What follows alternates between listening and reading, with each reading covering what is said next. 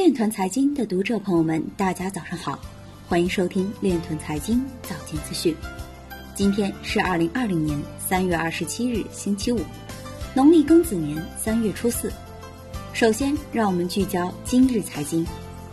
美国参议院投票通过两万亿美元经济刺激法案，比特币在委内瑞拉不被用作价值存储，而被用作桥梁货币。上海市在区块链等方面。针对新兴市场需求进行前瞻性布局，重庆市将推动区块链在跨境支付、在线支付、保险理赔、证券交易等金融领域应用。千禧一代可以推动比特币的价格升至三十五万美元。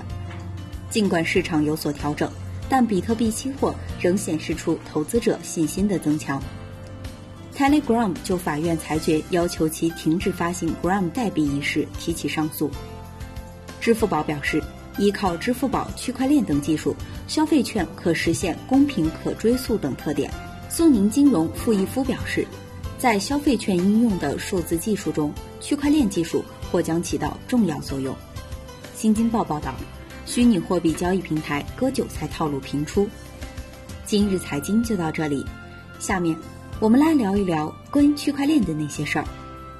据人民日报三月二十六日消息，电视行业主管部门明确将优化业务审批流程和方式，进一步推进互联网加政务服务，加快推进不见面审批，促进线下办为主向网上办、掌上办为主转变，逐步实现重点电视剧、网络影视剧等通过线上加邮寄办理备案审批。